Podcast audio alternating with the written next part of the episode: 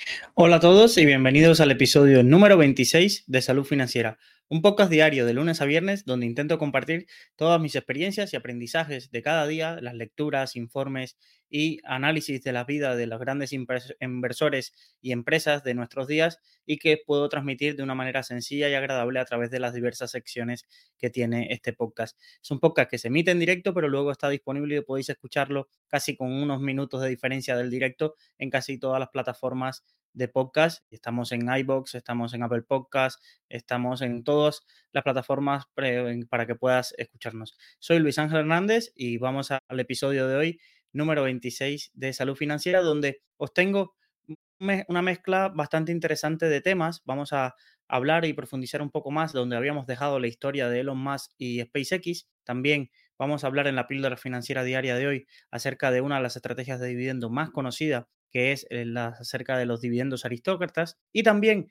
vuelve la sección de finanzas de tu vecino, donde nos han enviado un caso para estudiar y hoy daremos un poco de introducción a las características del caso y resolveremos un poco mi opinión acerca de qué le aconsejaría a esta persona en los episodios siguientes, donde iremos desgranando cada una de las partes de su cartera. Así que un programa bastante completo que comienza esta semana, así que acompáñame y no te pierdas nada de este episodio de Salud Financiera.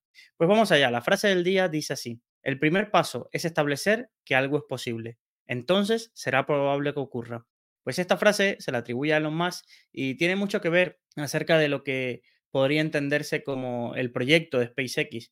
El proyecto de SpaceX, sabéis que su objetivo era colonizar Marte, es decir, ese es el, principal objetivo que tiene Elon Musk con, esta, con este proyecto, pero luego hay que aterrizarlo, una empresa tiene que ser rentable, una empresa tiene que tener una tecnología que le permita cumplir esa misión y luego tiene que irse desarrollando con el paso del tiempo. Entonces, veamos un poco dónde nos habíamos quedado. Recordar que Elon se, se obsesionó luego de un viaje con su amigo Alno Hampton se obsesionó con el tema de viajar a Marte, se apuntó a distintas cenas, a la Fundación Mars Society y empezó a reclutar un grupo de ingenieros a ver si esa idea que tenía él era un poco factible y empezó a analizar ese, ese punto. Pues ahí dejamos la historia en el episodio anterior y la retomamos hoy con el apartado eh, de qué aprendí hoy y hoy os cuento un poco acerca de, de cómo fue cómo fueron los orígenes de, de, de SpaceX y cómo se, fue financiando la empresa y por cuáles fueron cada una de las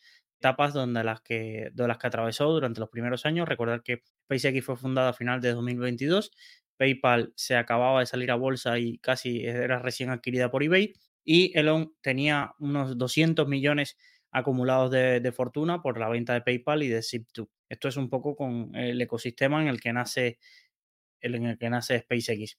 Pues Elon se dedicó, una vez que ya contrató, tenía un poco el proyecto, había contratado a un ingeniero de motores de cohetes de propulsión que era Mueller, Mueller eh, que fue quien, quien le, un poco le dio viabilidad al proyecto, pues se dedicó a buscar una sede y conseguiría un almacén cerca del aeropuerto de Los Ángeles, donde allí trasladaría su equipo y empezó a, a impregnar el campo de distorsión de la realidad que un poco se le definió a Steve Jobs y también define a Elon Musk. ¿Por qué digo que el campo de distorsión de la realidad? Porque recordad que en la presentación de SpaceX decían que para el año siguiente ya iba a ocurrir el primer lanzamiento y que iban a tener todo disponible y, claro, desde el primer momento se lo creía y empezaba a trasladarle estos plazos. Incluso Mueller cuenta de que, de que un día llegó y él le había pedido hace dos semanas rebajar el 50% del plazo del calendario que había establecido y que cuando llegó le, pidió otro 50% y dice, Müller, es que esto es imposible. Dice, pues intenta, no me digas que es imposible, intenta que, suceda. Entonces Müller, pues al final se dio cuenta que lo que necesitaba era revisar los procesos, volver a entregarle el calendario y que luego si los plazos iban alargando, pues bueno, ya eso era problema de los más, pero él, él más quería que él ver un calendario donde viera esos dos, eh, esas dos reducciones de tiempo pues deciden que el primer proyecto va a ser el Falcon 1, Elon en, honor al halcón milenario, y le permite a Müller de bautizar los motores, que serían bautizados como los de la primera fase, los motores Merlin, y los de la segunda fase serían los motores Kestrel. Serían los dos nombres que Müller le puso a los, a los, a los motores, mientras que la, línea de cohetes Falcon eh, se, se, mantendría todavía en el tiempo y estamos, estaría el Falcon 1, luego el Falcon 9, pues toda esta línea de cohetes que, nombraría Elon Musk en, en favor del halcón milenario. El objetivo, ya os lo dije, colonizar a Marte. Y más o, más o menos se dividieron un poco las funciones.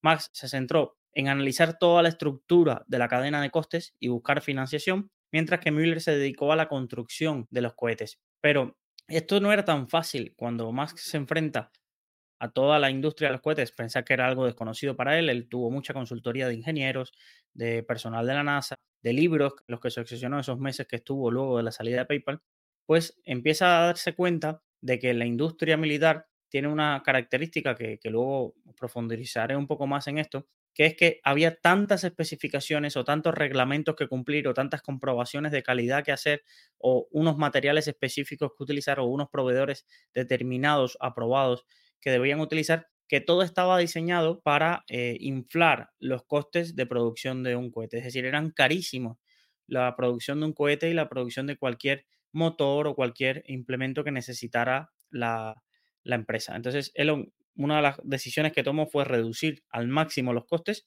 y les incitó a los ingenieros y, demás personas que trabajaban en el proyecto a que no cumplieran ninguno de los estándares establecidos y que solo tuvieran como norma las leyes de la física. También es habitual, eh, o una de las anécdotas que se cuenta de esta historia, es contar de que había proyectos que, o, proveedores que le pedían más de 200.000 euros por una pieza o determinados arreglos o que cuando se estropeaba un material, algo que quizás podía tardar semanas y se cumplían con eh, los procedimientos para las reparaciones, Elon decidía que se hiciera lo más corto posible y así se acortaban muchísimo los plazos y se reducía la inversión necesaria.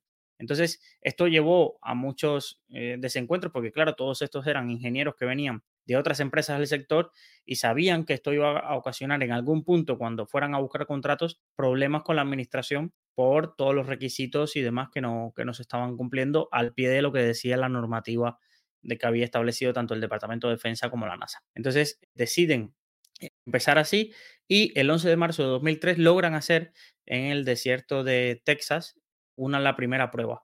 ¿Por qué? Porque no conseguían los permisos para hacerlo ahí en el desierto de Mojave, que estaba cerca en California. No conseguían los permisos y se tuvieron que trasladar, incluso cogieron un avión a una base de lanzamientos que había ahí en Texas y, fueron allí y hicieron el primer experimento. Realmente esto era un primer experimento muy inicial, no era que lanzaban un cohete, sino que encendían los motores o la propulsión inicial para ver si ocurría ese encendido del motor con los nuevos las nuevas formas que tenían de construir que estaban probando y, realmente funcionó.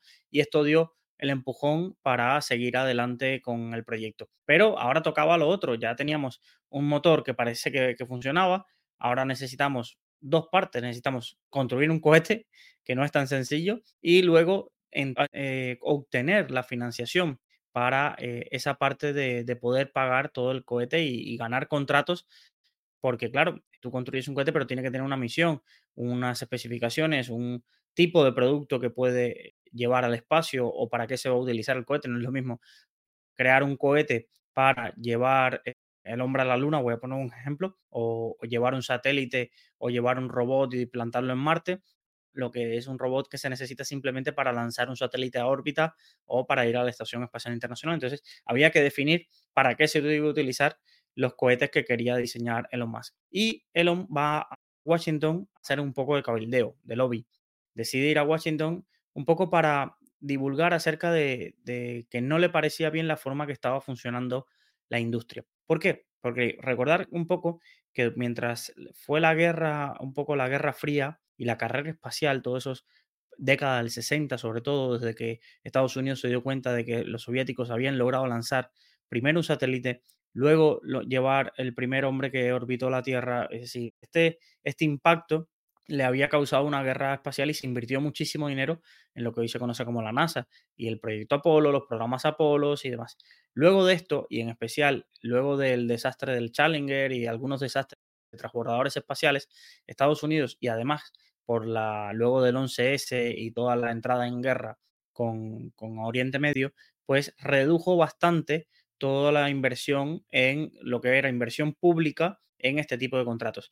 Pero aún así, durante estos 30, 40 años, cualquier contrata que hacía la NASA para cualquier desarrollo de satélite o cualquier proyecto espacial iba con un sistema que, favorecía un poco la burocracia o favorecía también que estas empresas que casi era un oligopolio, que eran Boeing y Lockheed Martin y alguna otra más relacionada, pero no muchas más, ganaran todos los contratos, pero los contratos tenían una forma que era que ellos se garantizaban, cuando tú ganabas un contrato, imagínate, el contrato para lanzar determinado satélite o determinado telescopio, ¿vale?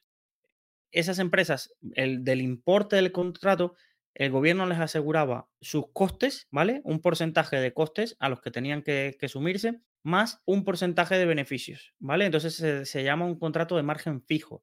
Es decir, imaginaos, me lo estoy inventando, pero podría ser de lo que cueste el proyecto, lo que va a ingresar la empresa es el 25%. Tiene un margen de 17% de coste y el otro 8% es un margen de beneficio para la empresa en ese sentido. Pues esto que hacía que en la práctica las empresas tenían el incentivo a no acabar nunca los proyectos, encontrar formas de dilatarlos y demás, porque aquí lo que pasaba es que a cambio de tener esa estructura, el Departamento de Defensa y la NASA seguía controlando todo lo del proyecto. Podía decir, yo quiero un cohete así, yo quiero esto con estas características, y entonces era la NASA y el Departamento de Defensa quienes controlaban toda la, estructura y, el, plano del proyecto. Y a cambio las empresas decían, bueno, si tú me pides esto así, esto se va a alargar X meses más y mientras e, esos X meses se alargaban, ellos seguían cobrando ese margen. Entonces, Elon Musk un poco denunció que toda la industria estaba montada un poco para que los proyectos no acabaran nunca y para que los proyectos fueran entregados a dos o tres empresas que se consideraban un poco el monopolio en ese sentido. Además, una de las cosas curiosas es que casi los primeros meses después de fundado SpaceX, Elon Musk demandó a la NASA. Es decir, imaginar, le voy a pedir dinero a alguien y lo primero que hago es demandarte. Pero realmente era, era necesario porque Elon Musk no tenía el capital suficiente ni los inversores privados suficientes como para que SpaceX pudiera echar a andar de una forma un poco que no fuera un suicidio, sino que necesitaba estos contratos de la NASA o el Departamento de Defensa para poder financiar la creación de sus cohetes y demás. Entonces, durante, mientras estaba en este tipo de negociaciones, se otorga un contrato de más de, varios, creo que 4.200 millones, algo así, para una empresa que se adjudica esa, licitación y de la que Elon Musk consideraba un poco irregular porque no se había tenido en cuenta las, las propuestas que le enviaba y demás y llevó a los tribunales y al final tuvo la razón y se decidió abrir de nuevo la licitación y Tesla, gana, eh, Tesla SpaceX, perdón, ganaría una, parte de la licitación y con esos fondos, con esos millones que recibiría la NASA para sus primeros proyectos, podría echar a andar. O al menos con esa promesa de inversión, porque claro, recordar que Elon Musk se comprometió a otro tipo de remuneración. Elon Musk mm, al final eh, negoció con el Departamento de Defensa y con la NASA de que la retribución a partir de ese momento fuese de una forma distinta. Es decir, fuese yo te voy a pagar, pero te voy a pagar según vayas cumpliendo hitos. Es decir, si yo te gano una licitación de enviar un satélite, pues yo te voy a ir pagando según tú vayas demostrando que primero que tienes un cohete factible para eso, luego que hagas el primer lanzamiento y lo último cuando la misión se termine cumpliendo. Entonces, en vez de un pago único inicial, que era como estaba acostumbrada la industria, y luego trabajar con márgenes, al final todo se la jugaba a ir teniendo éxito en los diferentes sitios para ir desbloqueando los pagos y mientras más rápido se hiciera eso, más cantidad de pago acumulaba como, como retribución SpaceX. Esto es un poco el, modelo que parecía realmente muy favorable para, ambas partes porque simplemente tenían que cumplir con el calendario, pero vendría la, la, parte difícil que era una vez que ganas ese contrato y que ganas en los tribunales ese contrato, poder hacer cumplir los tiempos. Recordar que Elon no pudo comprar cohetes en Rusia, que era un poco su idea inicial, y luego decidió hacerlos él mismo. Entonces, él mismo no, bueno, el equipo que, que tenía, ¿vale?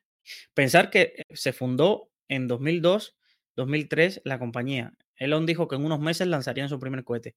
No sería hasta 2005 cuando se tendría la primera versión del Falcon 1 listo, pero se enfrentaron a otro problema no tenían desde dónde lanzarlo. Es decir, vale, ya estamos construyendo el cohete aquí en los hangares cerca del aeropuerto de Los Ángeles, pero tú no puedes disparar un cohete en medio de Los Ángeles.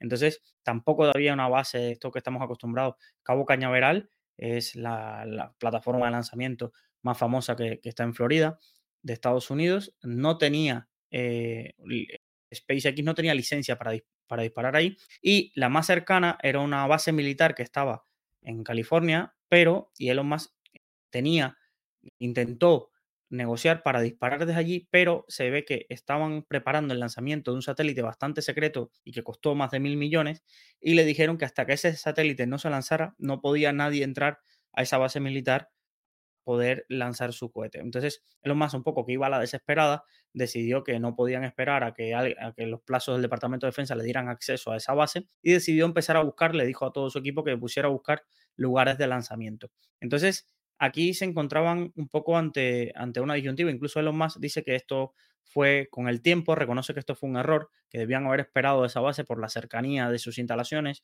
por el coste, porque realmente la única base que encontraron factible fue una base en la línea ecuatorial, pero en el medio del Pacífico, a 7.000 kilómetros de Los Ángeles, en las Islas Marshall. Las Islas Marshall, si no lo sabéis, un poco es un protectorado bajo el, auspicio un poco de Estados Unidos. Tiene Estados Unidos muchísima influencia, tiene muchísimas bases militares en toda esa zona y es, son especie de pequeñas islas o como se llama en el Pacífico, atolones. Y entonces en uno de esos atolones había una rampa de lanzamiento que Elon Musk convenció al jefe de la base militar de poder utilizarlo. El jefe de la base militar realmente lo, lo permitió, aunque primeramente le colgó a Elon Musk porque dijo, aquí me está llamando alguien desde Los Ángeles que me va a enviar un cohete para lanzarlo desde aquí, al final le colgó, pero luego cuenta de que justo eso, en ese momento el gobierno había indicado que, que los propios dueños de las bases militares debían buscar acuerdos con empresas privadas para monetizar un poco la capacidad ociosa y demás, y a este general pues le pareció bien la forma de decir, bueno, mira, estoy aquí en el medio de, la nada, en el Océano Pacífico, ¿cómo voy a rentabilizar yo el coste que tiene una base, pues vamos a permitir que este chalado, como se dice, pues venga aquí e intente probar en ese atolón, que luego si buscáis es el atolón eh, QH, es decir, K-W-A-J, es decir, podéis buscarlo en, Google y, realmente pensar que ahí no hay mucho espacio para nada, ¿vale? Pero ahí se fueron, él envió todo su equipo de, ingenieros allí a montar el primer lanzamiento del cohete Falcon 1 y realmente era una base militar donde estaba y luego tenían que hacer casi 40 minutos de ida y 40 minutos de vuelta donde estaba el atolón para llevar todos los, todos los materiales y, el montaje. al final decidieron que, era mejor eh, al final dormir allí en ese pedazo de pequeñita isla, aunque no tuvieran instalaciones para hacerlo, dormían un poco a la intemperie, se cocinaban un poco con lo que había ahí y decían a, cada uno de los nuevos que llegaba a la isla le daban como una camiseta de, ahora a, sudar y a dormir con mosquitos, algo así decía la, camiseta, riéndose un poco del escenario, claro, de, un clima ecuatorial y en el medio de una isla perdida en el Pacífico. Pues el primer disparo, pues decidieron hacerlo el 24 de marzo de 2006 y realmente Elon Musk eh, viajó para ver un poco el lanzamiento y parecía que todo iba bien porque ya todos estaban a punto de celebrar hasta que descubrieron Müller empezó acalló un poco la fiesta y demás porque había detectado un problema. El cohete, la cámara que estaba el cohete de pronto ya no se alejaba de la Tierra, sino que parecía que regresaba y que la isla se veía más, más grande, es decir, estaba cayendo el cohete y cuando miraron al cielo el cohete estaba en llamas y había caído en pedazos, es decir, se había incendiado y había caído. Imaginaros de la euforia, pasaron un poco al bajón, como se puede decir, y, ahí fue el primer golpe de realidad de que no iba a ser tan fácil poner un, cohete en órbita. Eh, recogieron todos los pedazos que había quedado el cohete y rápidamente un poco descubrieron que había habido una fuga de combustible. Entonces Elon Musk estuvo furioso, amenazó con despedir a este ingeniero y luego ante los medios le echó la culpa a otro ingeniero de que había sido una tuerca que se había zafado porque el día antes la habían inspeccionado y no la habían puesto bien. Realmente meses después el análisis determinó que no había sido culpa de ese ingeniero, simplemente que la tuerca por dentro estaba rajada por el salitre, es decir, pensar que está, en una isla que estaba el sitio de lanzamiento donde estaban montando el cohete a muy pocos metros de, donde estaba el mar y que el salitre pues fue desgastando esa pieza y además esa pieza era muy desgastable porque Elon había decidido poner comprar aluminio barato para no para no encarecer los costes. Entonces fue una mezcla de costes baratos en los materiales utilizados para construir el cohete, más luego el desgaste del sitio del lanzamiento, que es por lo que le digo que mm, cuento que, Elon a veces luego con los años dijo que, era un poco, había sido un fracaso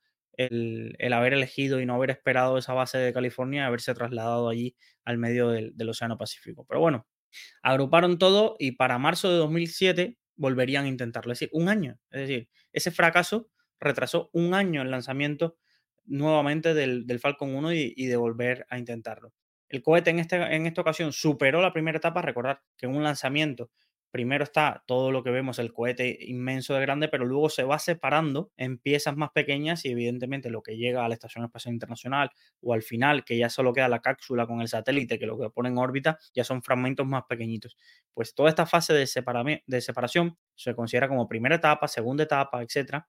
Pues en estas primeras fases, eh, este caso subió bastante, pero cuando se iba a separar la primera etapa y la segunda, se cortó la transmisión. 11 minutos después se cortó la, transmisión y vieron cómo el cohete caía. Un poco la causa de esta vez no fue el material, sino que habían hecho una simulación, el equipo, de 15 riesgos que podía tener el cohete para, para al final fracasar. Y dentro de las 15 las ordenaron desde las más probables a las menos probables y de las más críticas a las menos críticas pues decidieron minimizar las 10 primeras posiciones de ese, de ese listado de riesgos. ¿Qué terminó ocurriendo? Que el riesgo número 11 terminó ocurriendo. Perdón, disculpa la, repetición, pero sucedió. ¿Y cuál era el riesgo número 11? A medida que el cohete sube y va quemando combustible, queda el receptáculo, es decir, el tanque donde está el combustible va quedando vacío con un poco de combustible. Ese combustible, a la velocidad que va viajando el cohete, se empieza a mover. Es decir, en pensar que el combustible empieza a generar como si fuera un oleaje. ¿Por qué? Porque antes estaba toda la cápsula llena de combustible, ahora queda menos. Pensar una botella llena, si tú la agitas, no se mueve el agua porque está bastante compacto, pero a medida que el, nivel de la botella va bajando, tú lo mueves y ves cómo todo, todo esto se, se, termina moviendo. ¿Y qué pasó? Que el cohete empezó a girar sobre sí mismo por el movimiento de ese combustible restante. A partir de ahí hay una anécdota graciosa que Elon cuando se dieron cuenta de, este, de este error, dijo que a partir de ese momento la lista de riesgos de cualquier producto o lanzamiento debía tener 11 en vez de lugar, en vez de 10 posiciones de, de riesgo.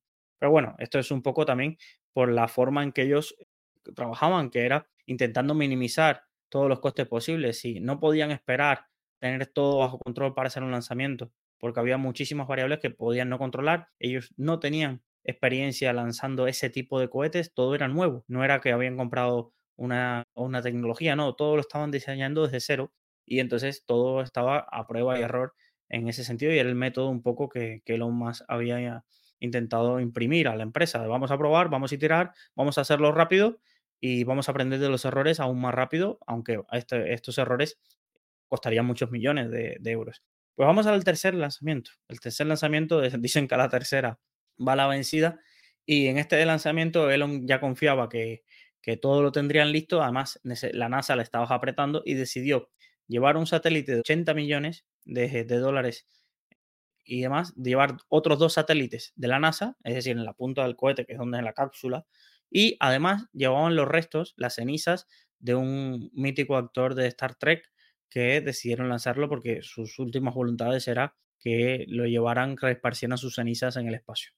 ¿Vale? Aquí vuelven a lanzarlo y cuando se está desacoplando, eh, la primera fase de la segunda fase, aquí la primera fase, ese empuje para que se separen ambos componentes, lo que hace es que este, el componente que se separa, en vez de caer, está unos segundos y por 30 centímetros de diferencia choca con el, la, la, fase de arriba y terminan colapsando los dos, incendiándose y explotando el cohete en el espacio. Entonces se destruyó la carga. Bueno, en ese sentido, las cenizas sí se esparcieron un poco en el espacio porque no llegó a entrar en órbita, pero sí se había elevado bastante, pero se perdió toda la carga. Imaginaros los satélites lo que habían costado y otro cohete más que se pierde. Después de este lanzamiento, Elon Musk estaba al borde de la quiebra, es decir, había perdido buena parte de su fortuna con todo esto. Aquí no hemos tratado esto, pero Tesla también estaba por una situación muy crítica, que luego veremos en próximos episodios, y realmente todo parecía desfavorable para Elon Musk. Tesla no acababa de arrancar, se acababa de divorciar, incluso estaba sin casa porque Justin, su, esposa, se había quedado con la casa. SpaceX no tenía nada que enseñarle a la NASA para poder desbloquear alguno de los pagos del sistema que Elon Musk había propuesto. Y eh, todos estaban preparados en SpaceX para cuando Elon, luego de ese lanzamiento, en la reunión de la noche anterior, de la noche siguiente, dijera un poco que cerraba el proyecto, que todos estaban despedidos y que, bueno, que no sería SpaceX quien llevaría al hombre a la Tierra, a Marte.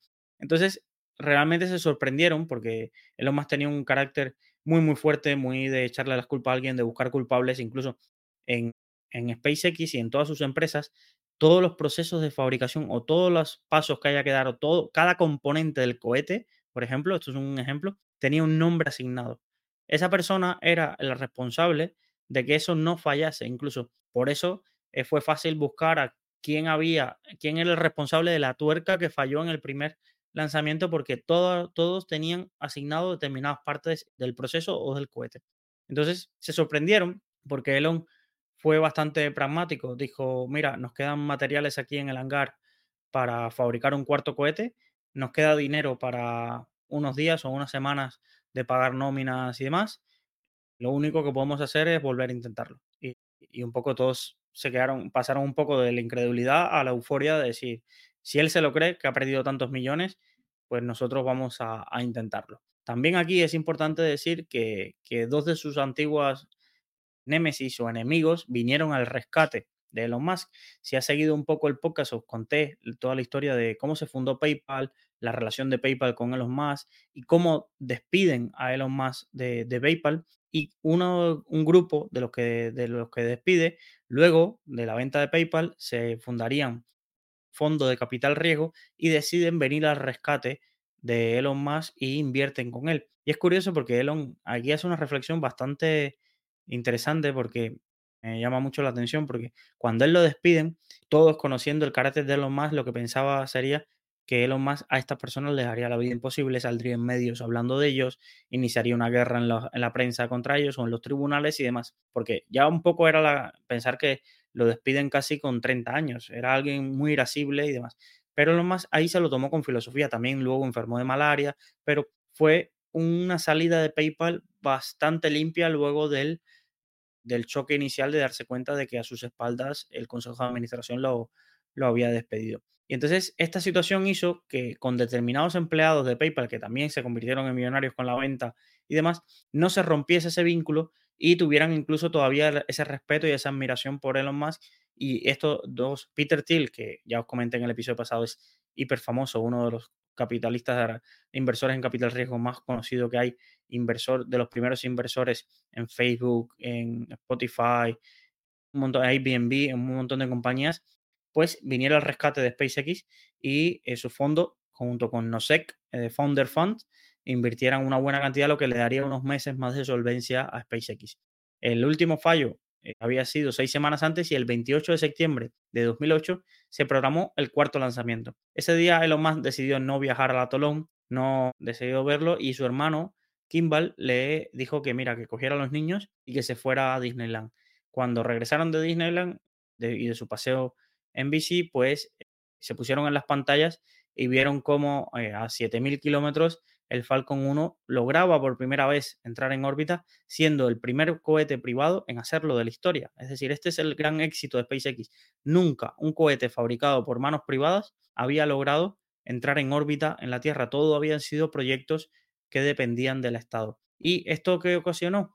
Que Estados Unidos también estaba en esta época de empezar a subcontratar cosas a las empresas privadas, todo todos los proyectos de la NASA, y estaban eliminando el programa del transbordador espacial. El transbordador espacial al final el programa con lo que se llevaba un poco a los astronautas hasta la Estación Espacial Internacional. Recordar que los, eh, los astronautas solo podían pasar unos periodos generalmente de seis meses dentro de la Estación Espacial Internacional y cada seis meses había que llevar a los nuevos tripulantes, más víveres, bueno, toda la alimentación, suministros y demás, incluso satélites que se instalaban desde allí, desde la Estación Espacial Internacional. Pues se estaba descontinuando todo este programa del transportador espacial, había un acuerdo de utilizar las naves Soyuz soviéticas y Elon Musk, con este primer lanzamiento exitoso para 2008, consiguió tres meses después que la NASA le contratara, le contratase 12 viajes de ida y vuelta hacia la Estación Espacial Internacional por 1.600 millones.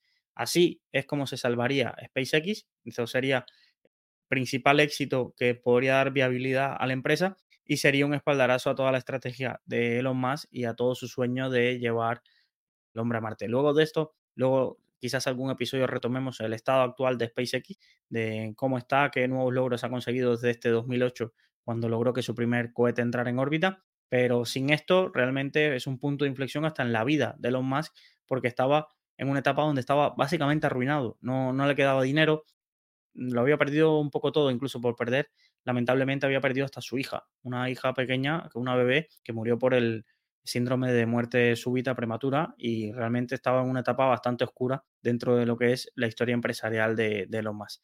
Pues bueno, hasta aquí un poco la, historia de hoy. Espero que, os haya gustado mucho. Y vamos a la píldora financiera diaria. Y como sabéis, llevamos varios episodios adentrándonos en el mundo de los dividendos y eh, comenzamos a ver también estrategias de inversión por dividendo. Pues la más famosa, sin duda, es la estrategia de los dividend aristócratas o a los aristócratas del dividendo, que básicamente es una selección de compañías que tienen un historial sólido y confiable de aumentar sus dividendos de manera constante. Vale, pero ¿cuánto tiempo tienen que aumentar los dividendos de manera constante?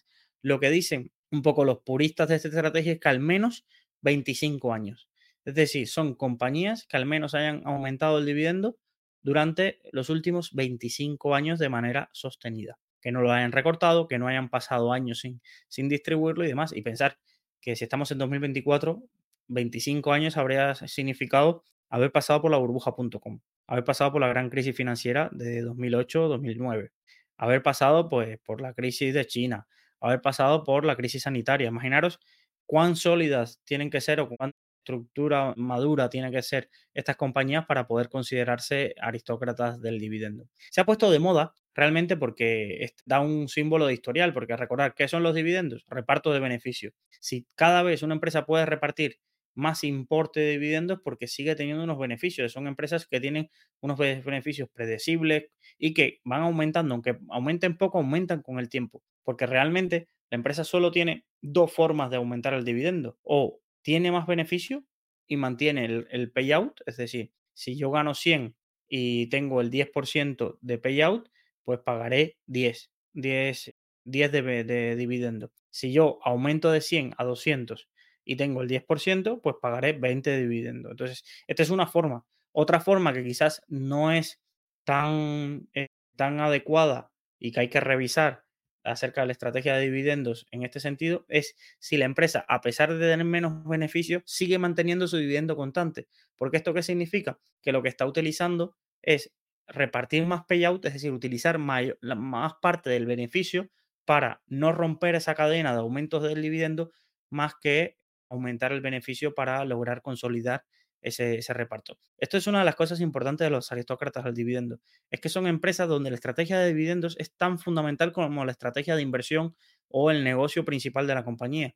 Porque los directivos saben que romper esa cadena significa que muchos ETFs y fondos e inversores que seguían esta estrategia dejen automáticamente de invertir en, en, tus acciones porque ya sales excluida de este grupo porque ya no sales en estos screeners, porque es importante, porque la base accionista, sobre todo no eh, institucional, del negocio está formada por gente que viene a tu empresa buscando el dividendo y no buscando la solidez de crecimiento de tu negocio. Pues esto es un poco la realidad y generalmente suelen ser empresas de gran capitalización y generalmente suelen ser personas, eh, personas, empresas líderes en sus sectores y con una historia de muchísimos más años que estos 25. ¿Dónde se puede encontrar este listado de aristócratas al dividendo? Pues lo tenéis muy fácil. Eh, realmente ponéis eh, lista de aristócratas al dividendo en Google y lo podéis descargar. Generalmente, actualmente, según la información que he logrado extraer del Nasdaq, hay 67 compañías en Estados Unidos que cumplen con estos criterios, algunas muy conocidas y que vais a escuchar mucho en Twitter, 3M, T. Rowe Price, Chevron, pues a ver, ExxonMobil, Avi, PepsiCo, Coca-Cola, Johnson Johnson, eh, McDonald's, Colgate, Procter Gamble, eh, Abbott Laboratories, Caterpillar, Walmart, eh, que un poco estoy aquí haciendo el repaso para que un poco las que más conocidas son, pero hay 67 en, la newsletter de hoy, comparto un poco el, listado. Y luego, ¿qué suele hacer la gente? Pues tienes aquí varias opciones. ¿Cómo, cómo se invierten los aristócratas al dividendo? Pues cojo las 67 y me las compro. Y aquí pongo contento al broker, ¿vale? Aquí pongo contento al broker porque esas son 67 operaciones de compra y venta, de compra sobre todo. Entonces, esta no es la más recomendada. La que utilizan muchísimos inversores de dividendo y mucha gente que, le enseña los dividendos, pues hacen selecciones dentro de estas 67. Pues dije, dicen, pues yo voy a invertir en, me da el dinero para invertir en T. Rowe Price, esta, esta, este y este, y se cogen 10, 15 carteras, incluso de 25, y las agrupan, pues, según las que más hayan caído en el último tiempo, según la mayor rentabilidad por dividendo. Ya los criterios aquí pueden ser varios, según el importe del dividendo. Aquí realmente puede, hay disímiles estrategias para utilizar la 67. Para mí, lo más recomendable, y lo comenté al principio de la inversión por dividendos, es no complicarse la vida. Y si tú quieres replicar esta estrategia, buscar ETFs que repliquen esta estrategia. Fondos indexados, algún fondo de gestión activa, pero con muy, muy bajitas comisiones que replique esta estrategia o que tenga alguna exposición importante a este tipo de estrategias. Comprarte las acciones por tu cuenta no tiene sentido. Y de las 67, escoger cuáles van a ser las buenas, tampoco le veo demasiado sentido. Y realmente, ¿por qué se invierte en este tipo de estrategia? Sobre todo porque una cartera creada con estas acciones, realmente, más allá de que aumente el dividendo, generalmente vas a tener una distribución de dividendos que para estrategias, sobre todo estrategias que busquen capitalizar un patrimonio, es decir, imaginaros que alguien logra llegar a su jubilación con un millón de euros, pues quiere utilizar o quiere recibir 4.000 euros cada mes para eh, esa parte de inversión de vivir, de, sus gastos corrientes. Pues una de las cosas en las que puede utilizar ese millón de euros es comprar estas acciones y buscar cuál es la rentabilidad por dividendo promedio de esa cartera y si es de un 4 o de un 5% anual, pues básicamente hacer ese macheo de flujo de lo que yo necesito para vivir y lo que me pagan esas empresas como dividendo cada año que bueno, esto es la regla del 4%, hay muchas discusiones acerca si a largo plazo esto es una mala decisión.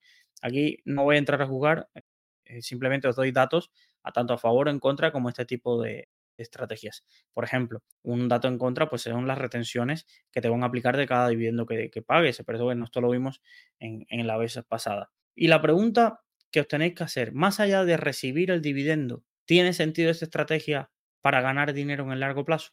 Y realmente la, una de las cosas que, que os quería enseñar en bolsa, una cosa es ser rentable de forma absoluta y otra ser rentable de forma relativa. Esto que parece un término bastante complejo es más sencillo de lo que parece. Rentable de forma absoluta significa se gana dinero o se ha ganado dinero en los últimos 10, 15 años con invirtiendo en empresas aristócratas al dividendo. Sí, sin duda se ha ganado más dinero que con otras estrategias más sencillas, más baratas, como puede ser cogerte un ETF del SP500 o un fondo indexado del SP500? No. Es decir, la selección de las acciones por rentabilidad por dividendo, por eh, aumento del dividendo, perdón, constante, no han dado una rentabilidad en los últimos 10, 15 años, ¿vale? Superior a la que da el SP500.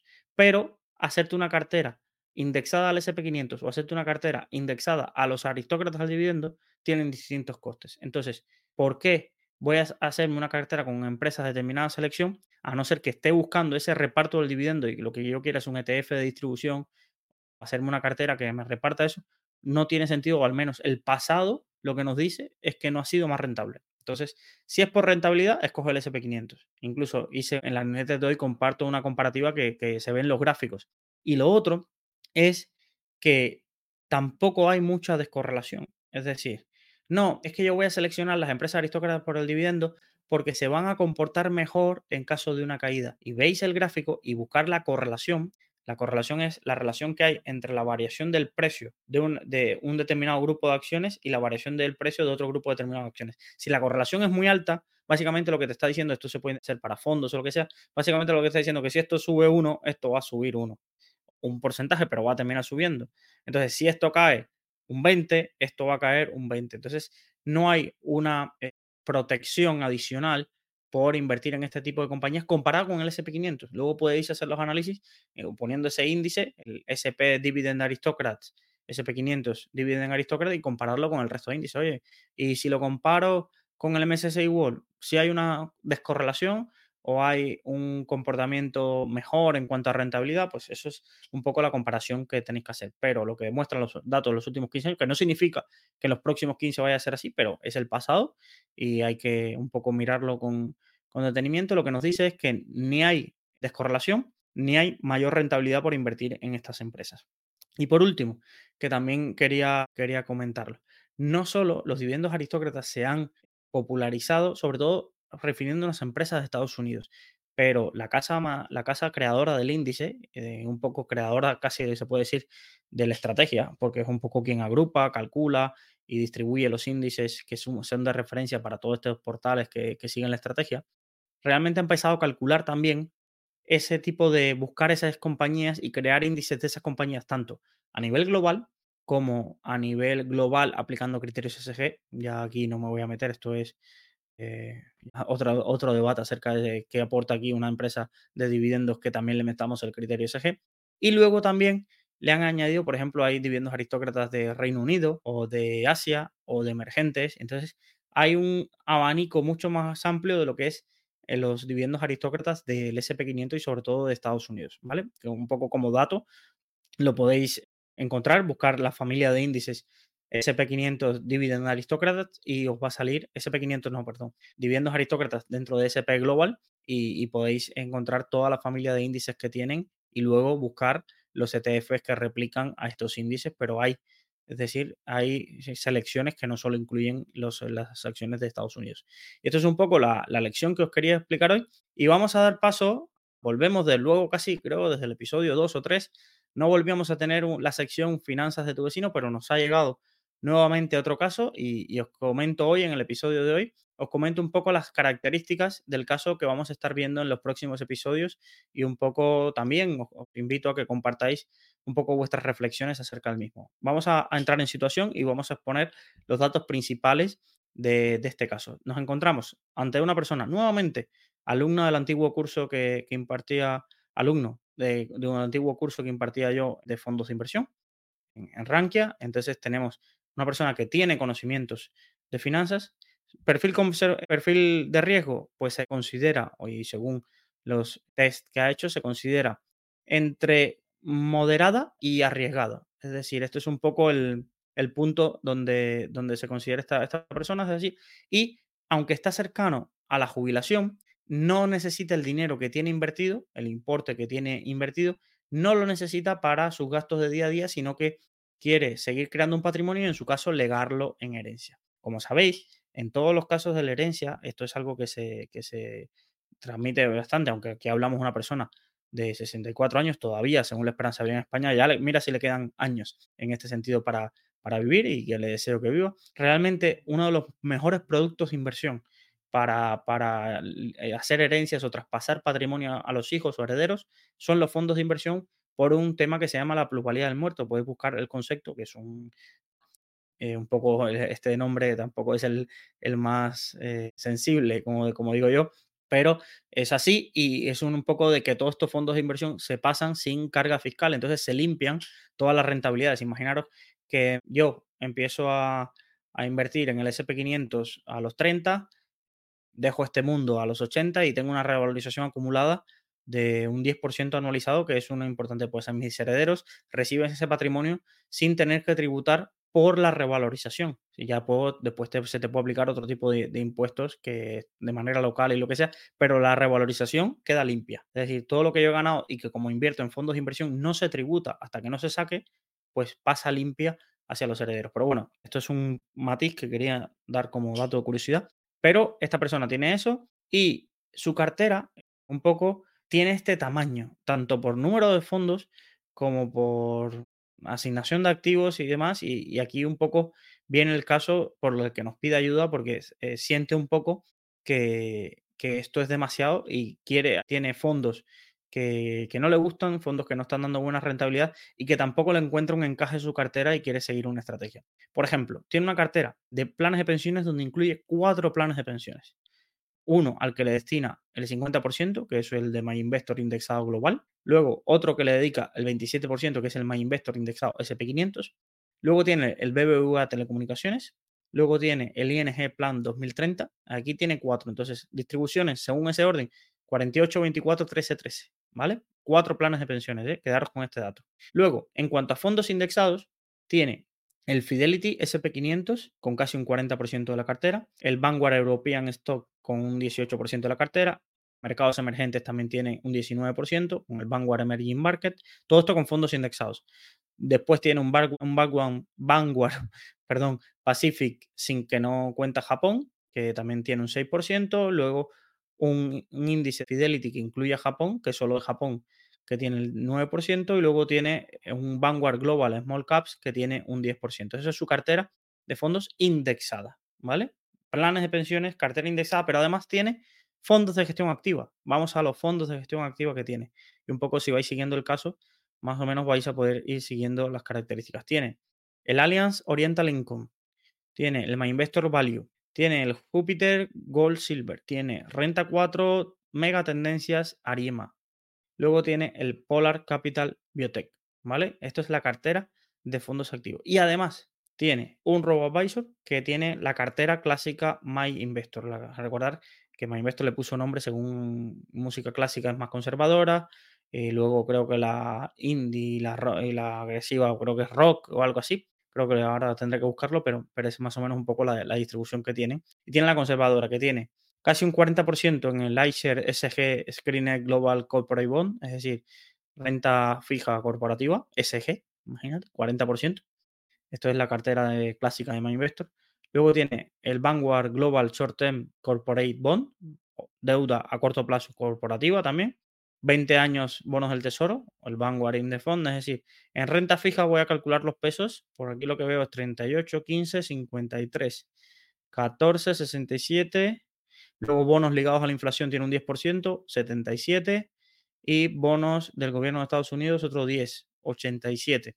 Vale, esta cartera clásica tiene un 87-13, 87 renta fija, 13 renta variable. ¿La renta variable con qué la tiene? Con el Fidelity, recordad la cartera indexada, el Fidelity SP500 lo tiene el RoboAdvisor y tiene el de emergentes de iShares y el Fidelity de Europa, no el Vanguard en este caso que tenía ella para, para eh, esta persona para Europa, tiene en este caso lo tiene Fidelity en la cartera clásica. Esto es un poco la distribución. Además, tiene acciones individuales en las que invierte en inmobiliario. Entonces, imaginaros el tamaño un poco de esta cartera. Y lo que nos pregunta es, ¿veo, ¿veis algún error en esa cartera? De todos estos fondos, estos tramos, ¿quitaríais algo? ¿Agregaríais algo? ¿Qué, qué opiniones tenéis sobre poco sobre esto? Tenemos una cartera de planes de pensiones con cuatro planes de pensiones indexado, SP500, a ver si, si lo recuerdo, BBVA Tecnología, ING Plan 2030. Luego, indexados, tenemos SP500, Europa, Japón, Pacífico sin Japón y emergentes. Y el Vanguard Global Small Cap, Global Small Caps, sí. Y luego en fondos de gestión activa tenemos Allianz Oriental Income, My Investor Value, Jupiter Gold, Renta 4 Megatendencias Ariema, Polar Capital Biotech. Y luego tenemos un robo-advisor con 87% renta fija, sobre todo deuda corporativa y bonos del tesoro, y un 13% que es SP500 y emergentes renta variable. Esta es un poco la composición de su cartera y nos pide ayuda y esto es lo que vamos a ver en los próximos episodios, un poco las anotaciones que yo he hecho, eh, no tienen que ser ni errores ni, ni, cosas mejores o peor, es un poco lo que yo veo, lo que cambiaría y el por qué. Es un poco la, explicación que, que, daré en los próximos episodios, pero me hace mucha ilusión que haya vuelto las finanzas de tu vecino porque era un poco la idea original de este podcast, más allá también de enseñaros lo que aprendo en el día a día y la píldora financiera diaria, me haría muchísima ilusión poder ayudaros con preguntas reales y casos reales que tengáis eh, de, carteras de fondos, carteras de ETFs o un poco la visión que tengáis para, poder compartirla, siempre de forma anónima. Esto recordar que, que es de forma anónima, no, no compartiré ningún dato sensible en este sentido, más que composición de pesos y un poco de datos que podamos entender del caso. Así que si tú también quieres participar en las finanzas de tu vecino, solo tienes que enviar tu caso a preguntas.saludfinanciera.gmail.com o al teléfono 614-239-639.